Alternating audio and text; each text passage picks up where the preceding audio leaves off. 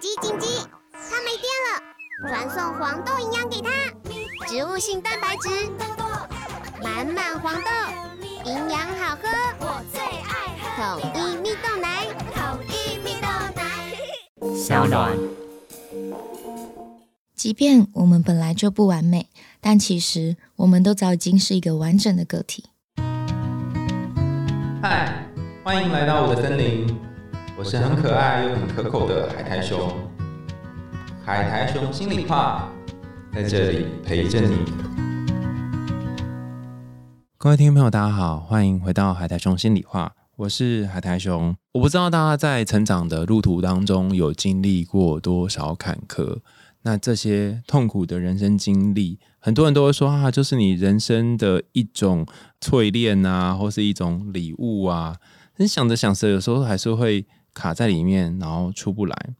我今天在跟我们今天的来宾一开始在聊天的时候，聊到说，我虽然看过很多生命各种大小受创的人，但他大概是一个开玩笑的说法，是经历过这种。受创的量饭店，就是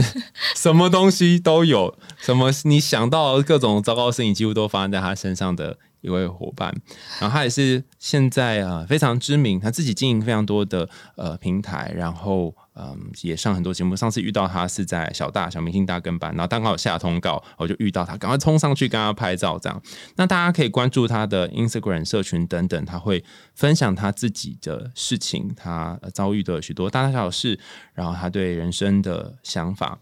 我很少看到一个艺人这么认真的写自己的生命故事。然后，所以书里面呢，我合作过许多艺人，他们都是口述，然后人家编辑写的。但其实他是一字一句自己写完之后，然后再经过整理的，这样。所以我觉得你是非常认真。我们欢迎小齐。Hello，大家好，我是小齐炫，我姓小齐，单名炫，不能叫齐炫哦。对对，这是你的 YT 开场吗？对，因为而且尤其是我常上节目，还是一直被叫齐炫，嗯，就是比较呃长辈型的艺人可能会。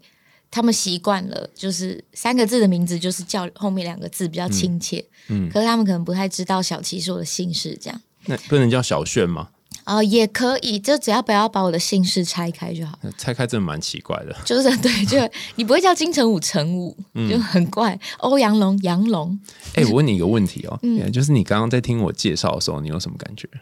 我有蛮同感这个。什么悲剧量饭店这件事情，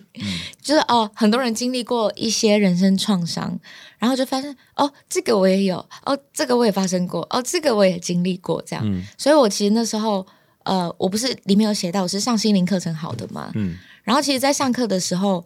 我真的不知道我要拿哪一段创伤故事来说，我为什么会造就今天的我，因为我已经创伤太多了，对我已经多到不知道到底是哪一个事件造成今天。这样子，那时候可能很自卑、很愤世嫉俗、很怎么样怎么样的我，我讲不出具体是哪个事件，因为太多太多事件了。嗯，然后反正也因为这样，从小就经历很多事件，所以我身边都一直有人一直说：“你要不要出书啊？你的人生会不会太精彩了？为什么什么事情都可以给你遇到？”哦，就是你的精彩的程度可以叫教科书等级这样子。对，有一点。然后刚讲到书的编辑，其实我是一开始。有一个编辑先帮我把大略的故事整理出一个大概的雏形。嗯，我是编辑完之后我才自己全部细写的，所以我不是写完才整理，我是他先整理我才写，因为我自己不懂得怎么设篇章，因为毕竟我不是天生作者，我不太知道呃怎么设定篇章讲故事是比较流畅的。嗯，所以一开始是有一个编辑先帮我。比如说，把我的人生故事轴，那个故事应该要怎么安排，然后再到后面章节什么。所以一开始他给我的稿大概是五万多字左右，后来我自己仔细编辑，全部重写完是十五万字。对，所以其实算是他先帮我整理一个雏形，然后自己把它写完。但我知道你知道的自传书，大部分人都是讲，然后有一个人帮他们写好，嗯，他们就是大概看过，稍微编辑就好。所以其实这本书我花了比预期中更长的时间，然后也让出版社 等了很久。有我我收到你给我的稿子的时候，就只有标题而已，就在后面好像你还在正在写嘛。对对对对然后一开始，说哦，那而且很久，因为我们节目就已经排到非常的后面了，所以就是真的让让小琪等好很久很久，很抱歉。不会不会不会。然后，但是我一直很想要邀请你来上节目的原因是，我想说，哇，你这个故事就是三本当一本卖，哦，对我写了三本的量，人家说，因为那时候出版社就一直叮咛我说，这个字数会卖不好，因为太厚，现在人不喜欢读这么厚的书。然后那时候他们说，大概就是这种自传书，就差不多五六万字，然后写的是人家三倍，然后你又不可能分三本书，你的人生怎么可能分上中下来出？但是老实说，我觉得这本书的写法让我觉得读起来是流畅的，只是读前面是痛苦的很。沉重。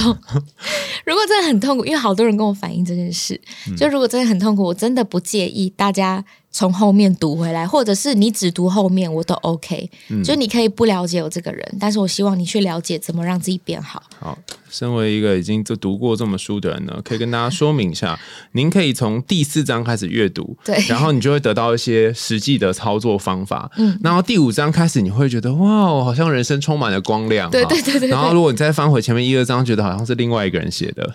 对，就如果你可能想了解，哎，这个人怎么会有这样子的思维？他到底发生了什么事？你有有时间再回去慢慢读前面那些，我都 OK。嗯但第四章真的让我觉得收获蛮大的。你就是我的转泪点的时候吗？对，但可是你是不是跳过了那个什么人生心灵导师那一段？就是你去上了一些身心灵的课，嗯，有有有，就是具体到底是怎么，是有一个什么东西打中你吗？对，就是我是在某一个当下，突然就很像人生顿悟的一瞬间，也没有什么前后突然叫你什么摸个天灵盖还是干嘛都没有。有没有没有，我们不是这种，不是我我只是举例啊，就是哦说我有一个问一个什么，或是你有一个感觉，因为通常会有一个全身的身体性的经验嘛。嗯，对，嗯呃，我确实是在当下被问到了一些非常核心的问题，嗯，然后是我从来没有去思考过的。我在被问的那些问题的当下，我才突然人生好像被一棒打醒，这样。就是我我有形容，就在某一个瞬间，可是因为课程需要保密，哦所以我不太能够那问题也不知道是什么问题。哦，其实问题大概就算是引导我去看见我的思维怎么会这样子去想，哦，这个世界这样哦，原来是这样。我想说，哎、嗯也没有不知道他到底问什么问题。但书里面有讲一段，我觉得如果你还没有走到那个顿悟的时刻，你可能听了会很刺眼、刺嗯眼、刺耳的一句话是：所有问题都是自己造成的，所有体验都是自己给予自己的，别人给予不了我，所以所有的选择都是你选的。对，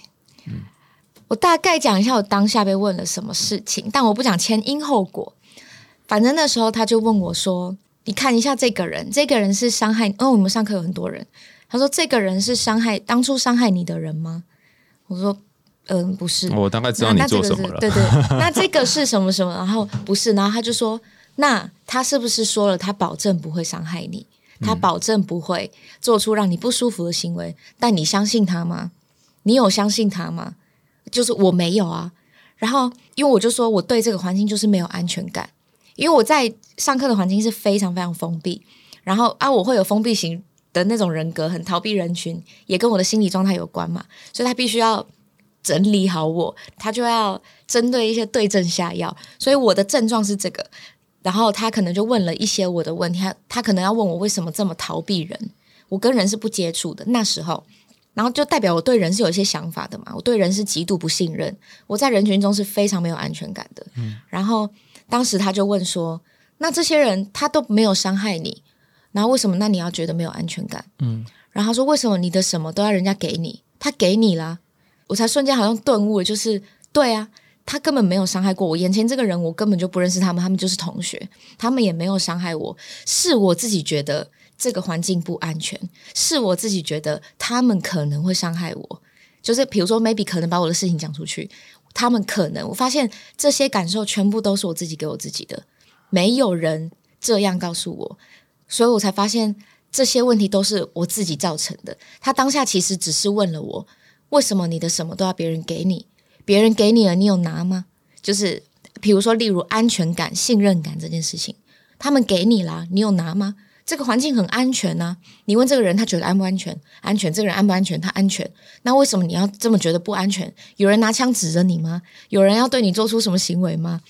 然后我在那个瞬间才开始顿悟，想说，对，也是我自己把环境想的太险恶，然后是我自己觉得我在任何环境我是会受伤的，所以我就宁可躲起来。就是我以前对这个世界是有一个我自己的滤镜的，然后我才会发现，当你看世界的眼光，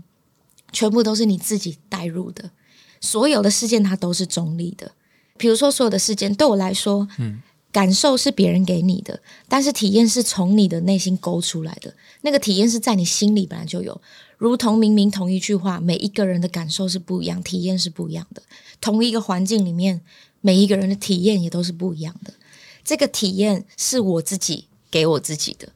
是我自己给了这些环境一些定义、一些眼光，然后当然这些可能来自于我曾经的经历嘛，所以。我就发现，我用了我大部分的精力去判断我身边的人事物，所以我跟人是很疏离的。曾经我在生病的那段期间，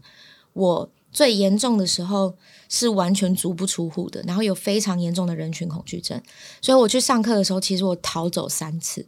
就是我很想很想改变，我很希望我可以变好，可是我真的没有办法跟人接触，所以我去的时候就跑走，去看很多人我就跑走，就一直逃走，一直逃走。我真的非常感谢那个背后死不放弃的人，就是我的那个舞蹈老师，他就是一直希望我可以好起来，因为他觉得我好起来可以影响很多人，所以那时候我有很多的不舒服，但因为他上完课了，他知道我的不舒服跟我的经历一定有关，他希望我是真的去解决我心理上的问题。所以我才真的就是去上课，但我以前大部分时间，而且尤其是我没有办法这样跟人交谈的，正常交谈我都没有办法。包含当时这个人他在开导关于我的心灵的时候，我以前心灵智商啊，我是讲不出话，从头哭到尾。然后他问我什么，我就不知道。那你为什么说？我不知道，我就真，我就觉得我真的不知道，我只觉得我好难受，我好不想活，然后什么事情都不知道，不知道，不知道，所以我经历了很长那一种，你跟你自己很疏远，你跟人也很疏远，你只知道你自己就是没有办法融入人群，你没有办法跟人相处，然后你跟自己相处又觉得很孤独，你觉得这世界上没有人理解你，然后当你去了心理智商，你也觉得眼前这个人。也不理解你，我不知道我要怎么说，因为我也不知道我怎么了，我就是好不快乐，我就是好不自信，我觉得我自己好糟糕。可是你问我为什么这样觉得，我不知道，就是我真的不知道。所以我到后来是真的上了课才好的。就中间我其实以前也上过很多类似呃关于正能量啊、心灵疗愈的一些课程，但真都没有让我好起来，因为我知道我不好，可是我不知道我的不好的。就是根在哪里？我不知道为什么我会这样子。我就是觉得，对我就是一直很没有自信，我就是很自卑的一个人啊。为什么要自卑？我不知道，我就觉得我很糟糕。嗯，那为什么要这样想呢？我不知道，就我不知道。所以我能懂很现在很多在这个情绪里面的人，你问他为什么心情不好或什么的，他其实很难跟你讲出一个具体的理由。他只能大概讲，好可能好，maybe 我最近工作不顺，maybe 我最近人生没有目标。可是这都是只是表层的问题，事件就只是事件。其实真正那一个影响你的，是你的潜意识跟你内心的根源。但是如果你不去搞懂它，你只会觉得这些事件都让你不快乐。就像当时，即便有朋友关心我，我也没有觉得快乐，我也没有觉得自己有被关心、有被理解。所以我觉得真的找到根很重要，所以我才会花了很大量的。呃，篇幅。后半段。对，在写如何找到根这件事，因为我身边太多太多人，因为其实忧郁症现在几乎是文明病，嗯，几乎很多人都有，然后很多人花了很长年的时间，就算看了很多心灵智商，就算去做了很多类似正向的行为，我去运动，我多读书，我多出去走走，我多跟正能量的人相处，我多设立目标，怎么样怎么样，去做了很多表层行为上面的改善。但是如果你的根没有找到，你永远只是在治标不治本。你在遇到一个更冲击的事件，你又马上会被打回去；你再遇到一个挫折，你马上就会再掉回去。所以你们心灵之上的客源就会源源不绝，你就会觉得他又回来了，他又回来了，因为他。那你的根是什么？就我的，我就发现我的根就是我小时候经历的那一些事情，导致我有这样子的想法。但是我小时候经历的事情又太多，所以我后来是花了很长很长的时间。一个一个课题去处理我跟过去的我之间的关系。如果大家对我有一些了解的话，大概可以知道我过去就是一直转进降家庭嘛，我就是一个一直被抛弃的人，所以我一直觉得自己是一个好像一点价值都没有、很没有存在的意义，我就是一个一直被抛弃的人。所以我的我的成长环境，我连谈感情、朋友圈、工作什么的任何事情，我都会觉得每次我都是。被丢下的那一个，对对，我会不自觉的一直有这样的想法。可是其实人家可能 maybe 没有这样对你。比如说，OK，好，分手就只是分手，其实我们就只是不适合。可是我就会天崩地裂，觉得我又被抛弃。为什么每次我是都是被丢下的那一个？对，然后我这样也会让我的另一半压力很大，就是。好像要不知道要怎么跟我讲分手，就我还没有要丢下你，就要 就觉得我会丢下你，对对，或是我只是觉得不适合，然后你就觉得好像全世界都不要你，对对对，然后我就会觉得，可是我真的这样觉得啊，我没有办法很乐观的去觉得说，哦，我们就只是感情分手，我还是很多人要或什么什么的，就是我会有这种心理上的负面沟通，然后这个我一直花很长很长的时间。去跟过去的那一个我和解，因为过去我毕竟花了将近二十年的时间在这样子的环境成长，然后我二十年来都是这边被丢到那，那边被丢到那，这边再被丢到那，再被丢到这，一直都是这边的人不养了，丢去那，这边的人再不养了，再丢去那里，不是大家抢着要的，是大家抢着不要，对，抢着不要，是大家养一养又不养了，然后再换去别的地方。我一直经历这样的环境嘛，所以我的自我认同感非常的低。所以我在环境中是一个极度很想隐形、很不想被看到，因为我以前只要被看到，就在家庭里面，如果被看到，我经常会听到他们在讨论说，看你要把他送去哪，就是我会听到我好像又要被抛弃了，我又又要被送走了，所以我是非常害怕在群体中被注视到。所以我会很想隐形，所以你知道，我到现在，即便我现在我心灵好多了，我到了餐厅，我还是非常下意识的会选择最角落的位置；到了一个大群体里面，我还是会下意识的去找最好可以躲起来，不会有人看到的地方。即便我现在我觉得我好多了，我还是会有这种潜意识操控我行为的一些无意识行为出现，然后在感情中也会，我会一直去找。你好像要抛弃我了的证据的证据，对。后来我发现，我上也不是上长，因为花了很多时间去研究心理嘛，因为我也想搞懂我自己。有说这个好像是一个什么，有有点类似，我有点忘记退缩，退缩还是未必型人格嘛？有一点类似，就是有一点在感情中是一个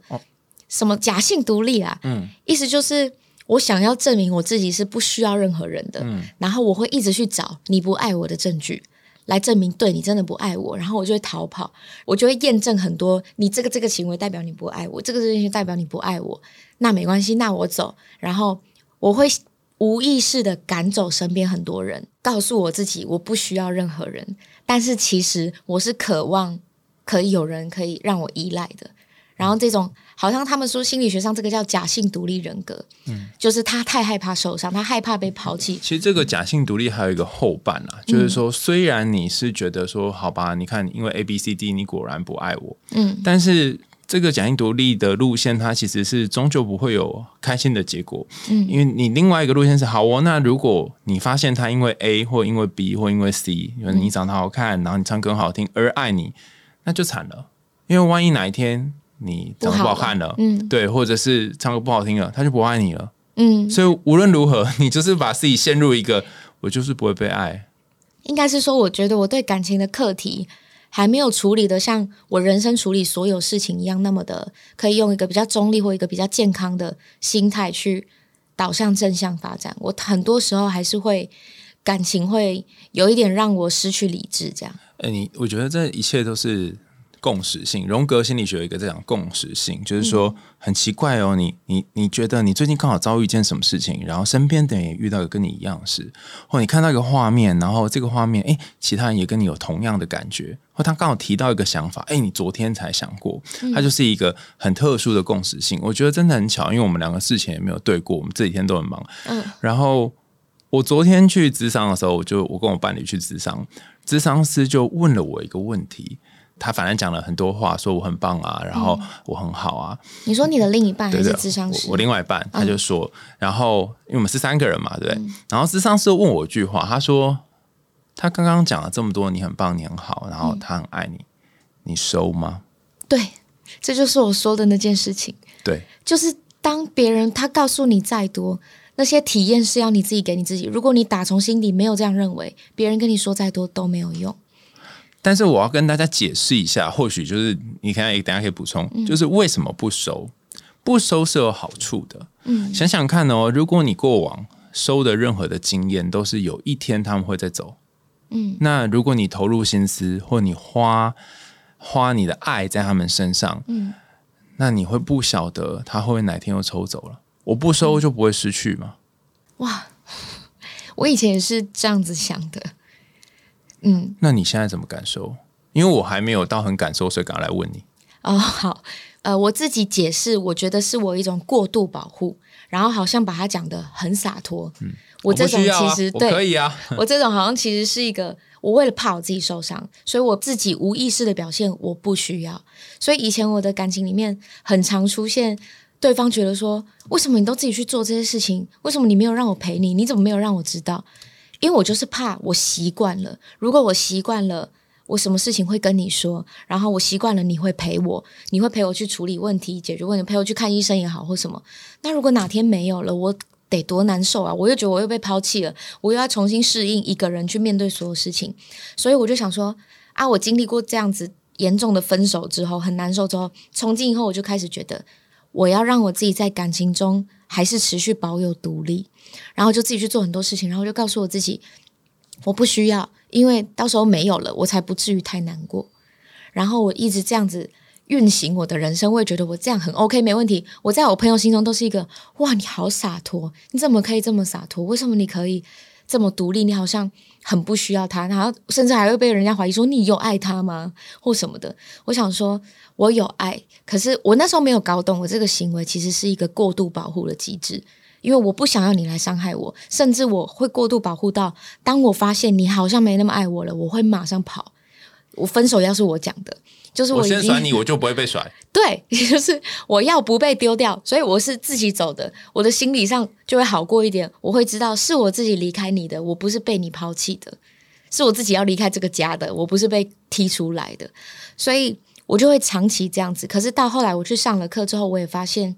难怪我在感情中没有办法有更亲密的关系。就算别人没要踢你，你自己就会先踢自己。对，然后人家根本没有这样说，就像我的伴侣会说我很棒啊，我很好啊，我很怎么样，我就会一直去抓住一些我觉得你没有那么爱我的一些小动作，然后我反而是放大那些事情。可是平时他怎么怎么做一些爱我的表现，我竟然呃没有太 focus 在这。我发现小齐要说，我有一个问题，好因为我昨天就是我我的治疗师问我这个问题的时候，我回答不出来，所以我想或许你可以回答出来。嗯，他们说我很爱你的时候，就是那些可能你曾经交往过的男友伴侣嗯对他们问的时候，你心里是什么感觉？我觉得感觉是我有分，第一时间会想说真的吗？对，那如果是我我 差不多到这里就没了。哦，那如果是真的的话，那会不会有一天没了？就是你会爱我多久？会不会明天你就不爱我了？就是好像他知道一样，他知道可以爱你多久吗？他不知道，所以我很不自觉的会不小心给对方太多压力，好像要承诺一辈子能爱我才可以照顾我。所以你真的会问哦，他们说我很爱你啊，然后你就会说，不会？我知道这会给人压力，所以我会默默的自己在心里想，他会爱我多久？我会自己在心里盘算，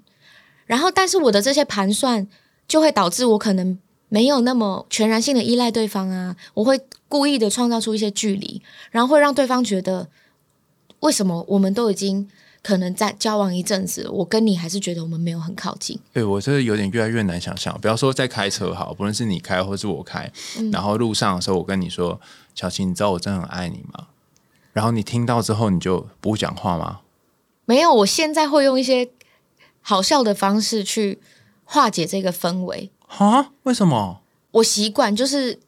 我本来就是一个反应会比较好笑，不管是在感情中或在朋友中，但是我会自己夜深人静才去思考这些问题。你先你先收收着，先放旁边。对，我会先回应，比如说他真的好爱我说，哦，真的哦，真的假的啊？我说真的有多爱，有怎么有怎么样爱？我说如果我今天八十公斤还爱吗？就是会用这种开玩笑的方式去回应这个。可是到了夜深人静，或者说我独处的时候，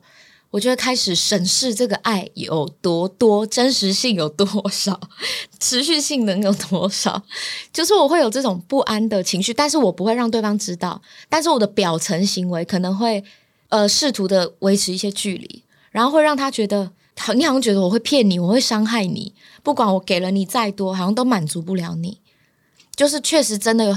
一些伴侣跟我讲过这件事情，就是我我已经很尽量的在为你付出了，可是为什么你还是觉得我没那么爱你？然后就是他觉得我已经投入全心全意在爱你了，像是投入什么啊？就是说花很多时间跟你一起出去玩，然后带你去吃好吃的，然之之类，就是他做出很多他认为爱我的行为，嗯，我就会有很多的理由可以去解释他这个行为。比方说你是因为呃上次我有送你礼物，所以这才送我，还是什么吗？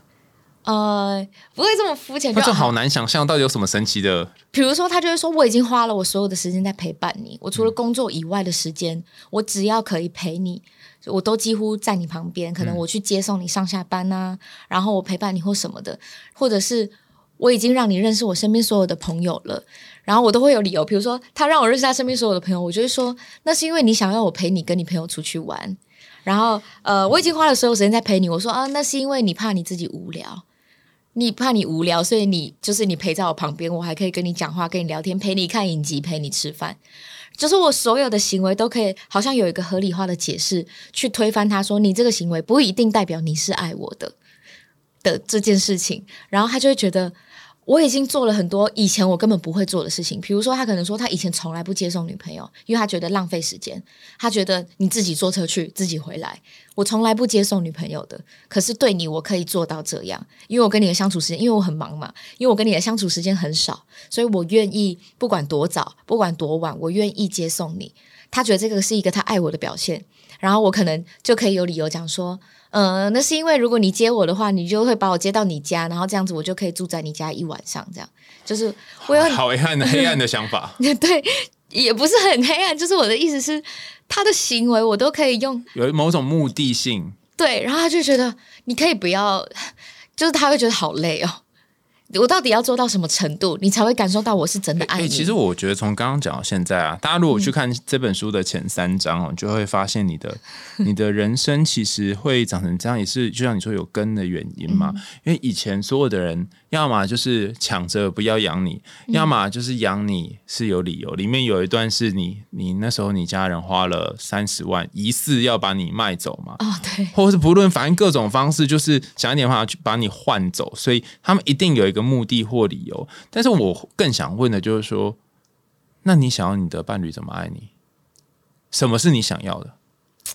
就对我来说，最好的关系就是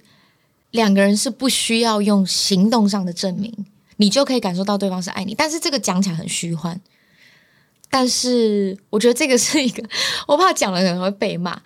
对我来说，这是一个灵魂共振的感觉。哦，因为昨天昨天我的治疗师问我问题，我都回答不出来，就在全部都在不知道那个阶段。嗯，然后他问说：“你有什么经验是对方爱你，然后你也感觉到那是你要的爱的经验吗？”哦，我在我的书里面有写，就是我养了一只猫，嗯然后宠物沟通的时候，他就就告诉我说他很爱我，那是我第一次感觉到这个经验。真的假的？真的好酷哦！但因为我不知道你的是什么，你说我真正感受到爱，其实我也没有那么的不感受到爱，只是我觉得是我的防卫机制让我去不要太一百分的相信爱这件事情。那最接近你想要的那个爱，而且你也有感受到是什么时候？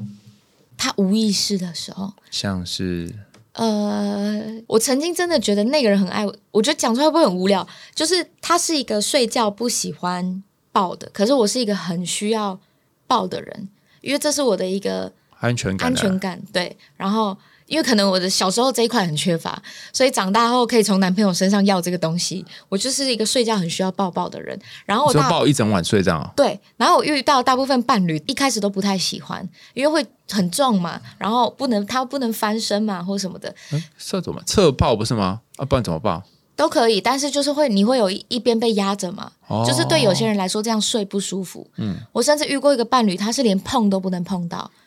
就是他就是一个完全习惯独立睡，所以不要碰到他。但是因为我需要，所以他为了我去调整这件事情，然后到他可以睡着，所以他觉得这个是他很爱我的表现。就是我以前是跟女朋友从来不会抱在一起睡的，他说很紧绷，很紧绷，顶多手牵着，但是。他说，大部分时间他们是背对背，或者是两个人躺平，不会有接触。他说，因为有人碰到我，我会不舒服，我会睡不着，因为他可能很难入睡。可是你觉得有因为他这样被爱还是什么？有，就是当我这样一觉醒来的时候，我我因为我会知道眼前这个人没有动，因为我睡睡前跟睡醒都我们都一样姿势，就是一样躺在这嘛，然后他没有动嘛，可是他睡得很熟，然后或者是像这样睡得很熟的时候，比如说他原本不抱嘛，然后因为睡一睡难免有时候大家睡得太熟了，还是会分开，然后我就会发现他把我抓回去。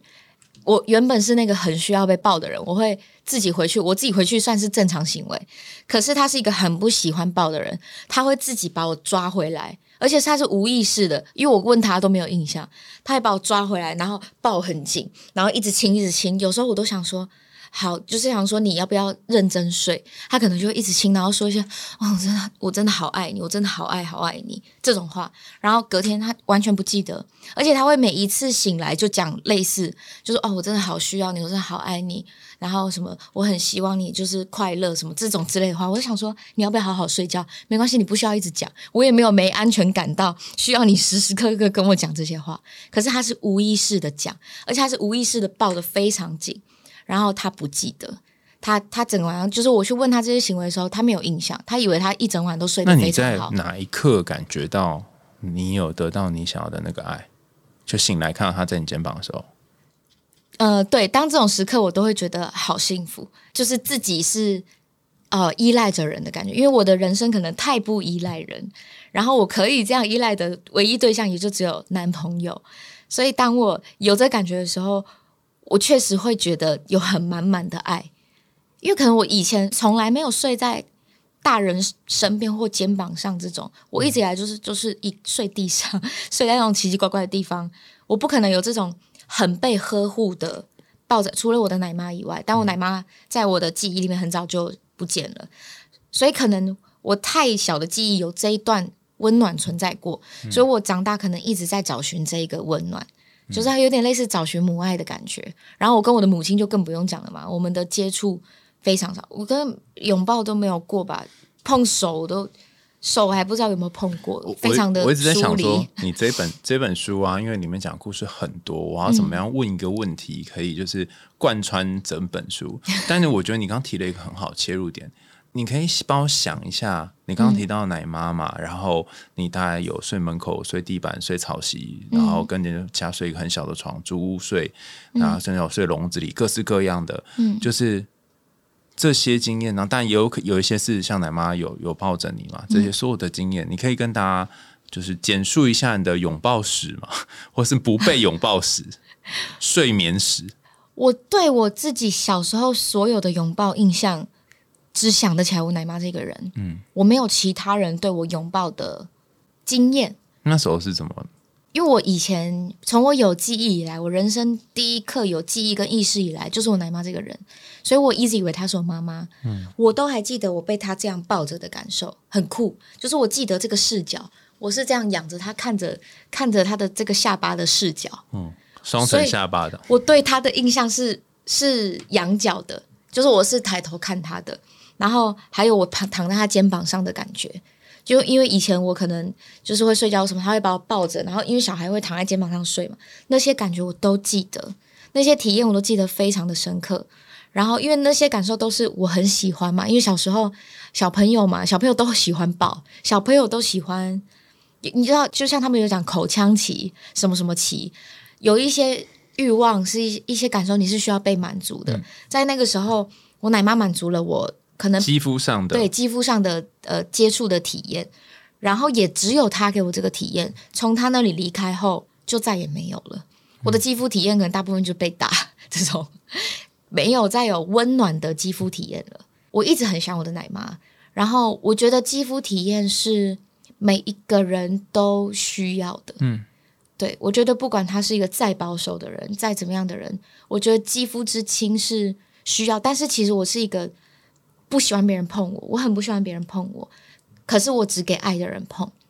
我在路上是非常害怕别人碰到我，包含我前几天有人摸到我这个疤，我都很不舒服。嗯，我想了好多天，我一直想说他怎么会这样摸我？虽然他只是一个女护士，就是他其实只是一个护士，然后就觉得他好没礼貌，为什么他要碰我？然后我的肌肤之亲脱离到，即便我现在跟我姐姐感情是 OK 的，然后我姐姐是一个很自然而然要牵牵手、搭搭肩、抱来抱去的人，可是我是会抗拒的。虽然她是我姐姐，可是我会抗拒的。有时候我就会先跟她说：“先先不要，就不要碰我。”这样。他们抱你的时候是什么感觉？或是要跟你碰触的时候？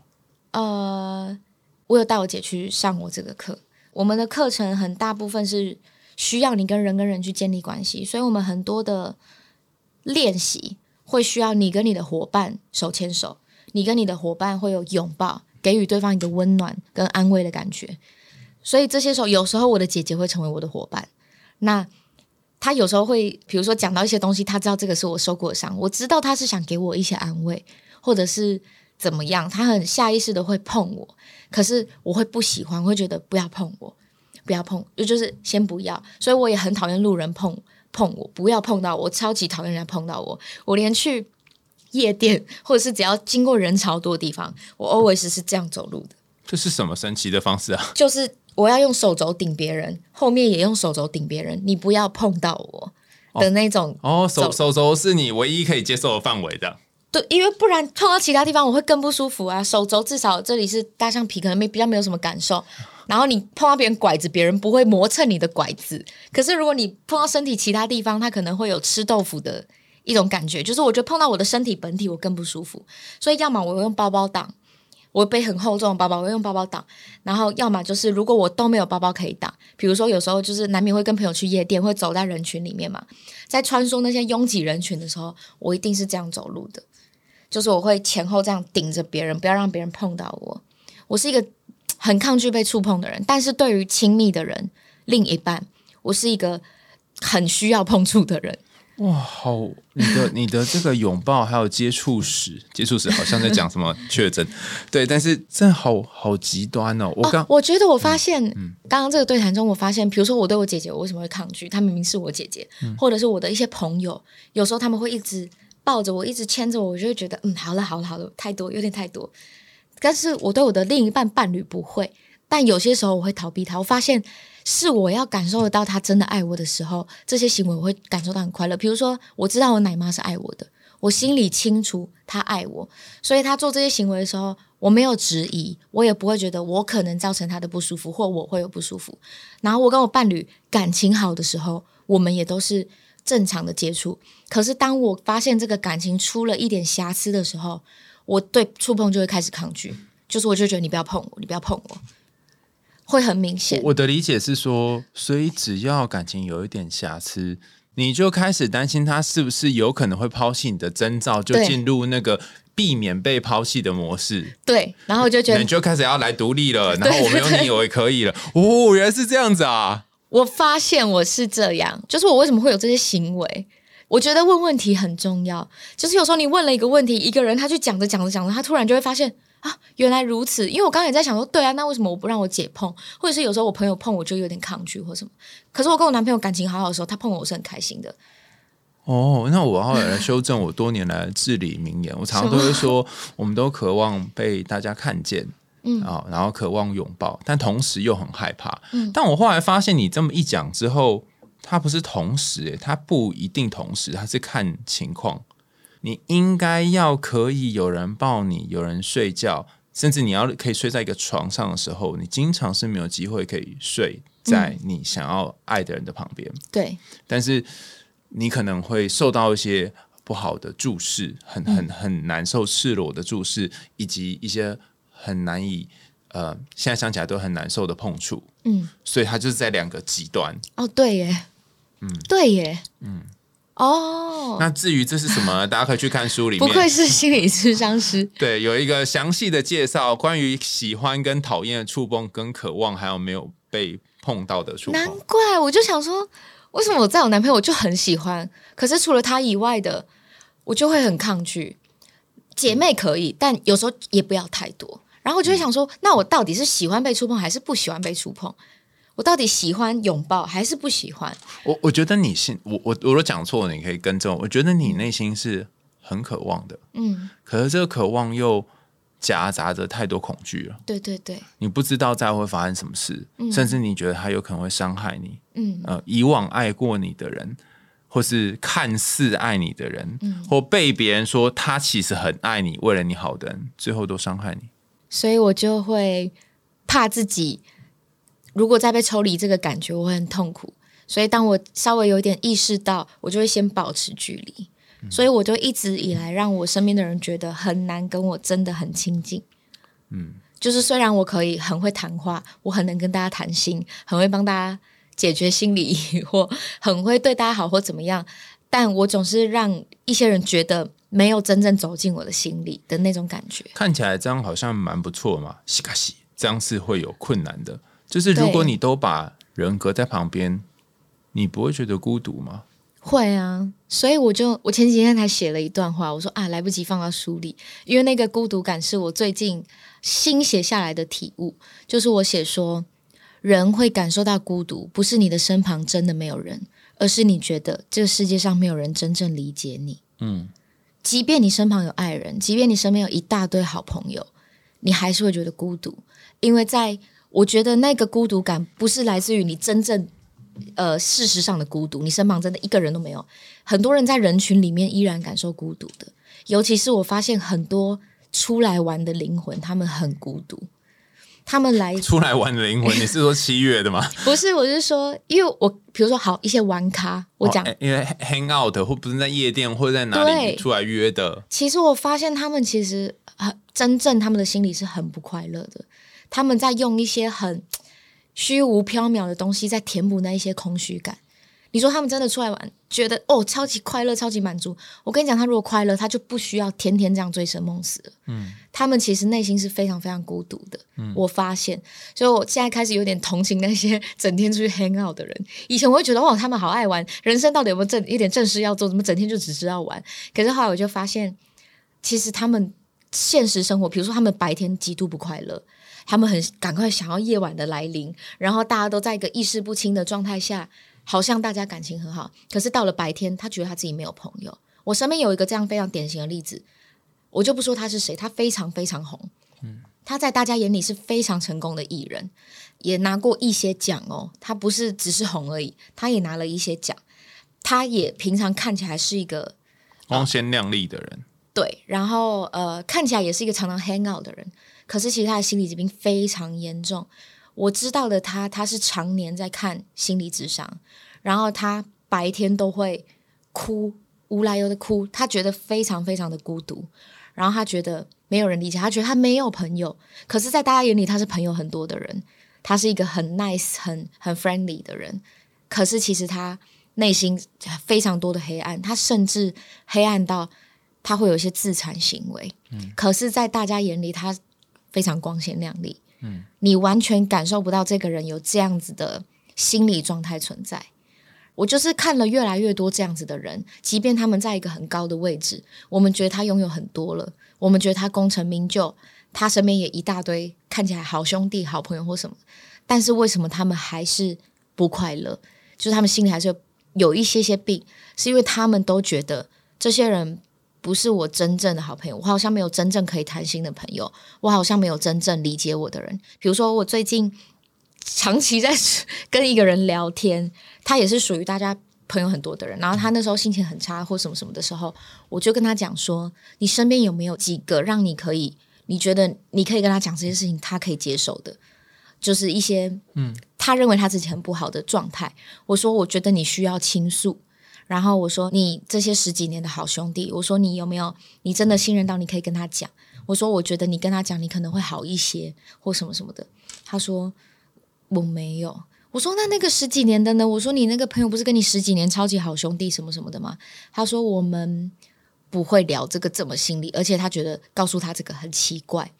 然后我就发现好多人都是这样。就是他身边，即便有十几年的好兄弟、十几年的好姐妹，我身边一大堆朋友，可是有些事情他就是没有办法对别人说，他就是觉得他说出来了，maybe 不被接受，或者是这件事情跟朋友聊这个好像很奇怪，所以没有人理解他，然后他就会陷入一个孤独，就像我之前的长期孤独感一样，就是。我会觉得我没事干嘛去跟大家讲？我从小是一个被抛弃的孤儿，我是一个一直疯狂被抛弃。我不会去讲这些东西。如果不是我，因为我现在出书，我上了一些访谈，我很多朋友才知道我是这样长大的。我是不不会去聊这个啊！大家出来玩，大家出来姐妹出去旅游。那突然跟你说，你知道吗？我你知道吗？对我从小就被抛弃，怎么你不会聊这个话题？但是其实这个东西是影响我人生最深的。可是你不会去聊这些东西，然后我就发现很多人都会有自己 maybe 一些阴暗面，他是很没有办法向别人倾诉的。可是这些阴暗面就是导致他不快乐的原因。有没有办法跟别人分享，又又没有人懂他，那个没有人懂就会变成更深的孤单。然后你刚你刚刚讲那个，我也觉得很有感觉，就是说我遇过也有很多朋友，他们就是在很难过很难过的时候。无论是伤害自己啊，嗯，或是呃想办法把自己躲起来，我我比较好奇是你在大概二十岁以前的人生，可能有好多都是历经很多颠簸，然后被抛弃的那段时间，你都没有想过要伤害你自己吗？有啊，很长很长啊，所以我身上有一些伤。哇，我今天跟小琪真的是聊了很多内容，然后。难分难舍，我们就觉得很想要继续跟大家往下聊，但是因为时间很有限，所以我们把这集呢打算分成两集。那如果你对于后来小琪是怎么走出来的，还有包含他后来遇到哪些人，经历了哪些转变，他怎么陪伴自己度过那些低潮，很有兴趣的话，那你可以继续追踪我们的下集。那在下集我们会分享更多更深入的有关于小琪的故事以及人生的叩问。我们还在用心里话，就下次见啦，拜拜。